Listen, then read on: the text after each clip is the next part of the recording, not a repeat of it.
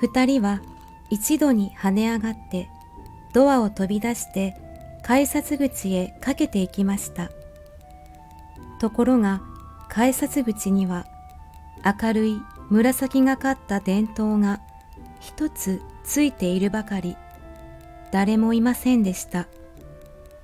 そこら中を見ても駅長や赤坊らしい人の影もなかったのです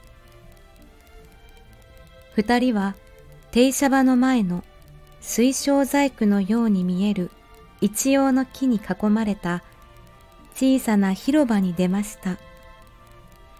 そこから幅の広い道がまっすぐに銀河の青光の中へ通っていました。先に降りた人たちはもうどこへ行ったか一人も見えませんでした。二人がその白い道を肩を並べていきますと、二人の影はちょうど四方に窓のある部屋の中の二本の柱の影のように、また二つの車輪の矢のように、幾本も四方へ出るのでした。そして間もなく、あの汽車から見えたきれいな河原に来ました。カンパネルラはそのきれいな砂を一つまみ、手のひらに広げ、指でキシキシさせながら夢のように言っているのでした。この砂はみんな水晶だ。中で小さな火が燃えている。そうだ。どこで僕はそんなこと習ったろうと思いながら、ジョバンニもぼんやり答えていました。河原の小石はみんな透き通って、確かに水晶やトバーズや、またくしゃくしゃの終局を表したのや、また角から霧のような青白い光を出す紅玉やらでした。ジョバンニは走ってその渚に行って水に手を浸しました。けれども怪しいその銀河の水は水素よりももっと透き通っていたのです。それでも確かに流れていたことは二人の手首の水に浸ったとこが少し水銀色に浮いたように見えその手首にぶつかってできた波は美しい輪光を上げてちらちらと燃えるように見えたのでもわかりました。川上の方を見ると、すすきのいっぱいに生えている崖の下に、白い岩がまるで運動場のように平らに川に沿って出ているのでした。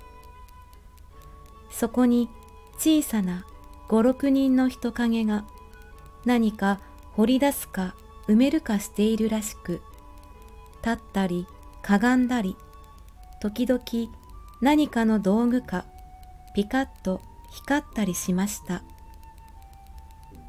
行ってみよう。二人はまるで一度に叫んでそっちの方へ走りました。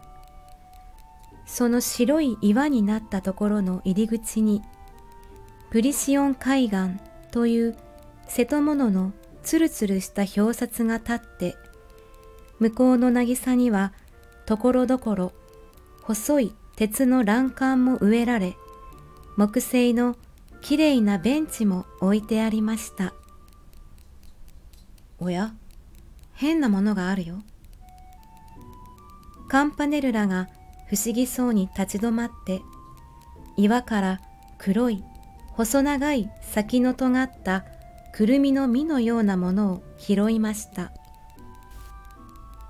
くるみの実だよ。空、たくさんある。流れてきたんじゃない。岩の中に入ってるんだ。大きいね、このくるみ。ぱいあるね。こいつは少しも傷んでない。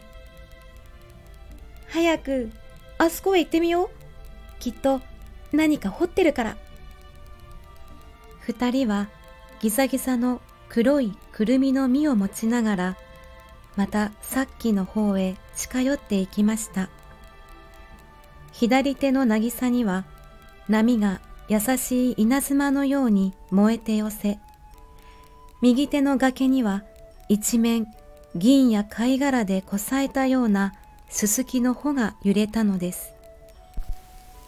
だんだん近づいてみると、一人の背の高い、ひどい金眼鏡をかけ、長靴を履いた学者らしい人が、手帳に何かせわしそうに書きつけながら、つるはしを振り上げたり、スコープを使ったりしている三人の助手らしい人たちに夢中でいろいろ指図をしていました。そこの、その突起を壊さないように、スコープを使えたまえ、スコープを。おっと、もう少し遠くから掘って。いけないいけない。なぜそんな乱暴するんだ。見ると、その白い柔らかな岩の中から大きな大きな青白い獣の骨が横に倒れて潰れたという風になって半分以上掘り出されていました。そして気をつけてみるとそこには蹄の二つある足跡のついた岩が四角に遠ばかりきれいに切り取られて番号がつけられてありました。君たちは三冠かね？その大学士らしい人が眼鏡をキラッとさせてこっちを見て話しかけました。くるみがたくさんあったろ。それはまあざっと120万年ぐらい前のくるみだよ。ごく新しい方さ。ここは120万年前、第3期の後の頃は海岸でね。この下からは貝殻も出る。今、川の流れているところに、そっくり塩水が寄せたり引いたりもしていたのだ。この獣かね。これはボスと言ってね。おいおい、そこのツルハシはよしたまえ。丁寧にのみでやってくれたまえ。ボスと言ってね。今の牛の先祖で、昔はたくさんいたさ。標本にするんですか？いや、証明するにいるんだ。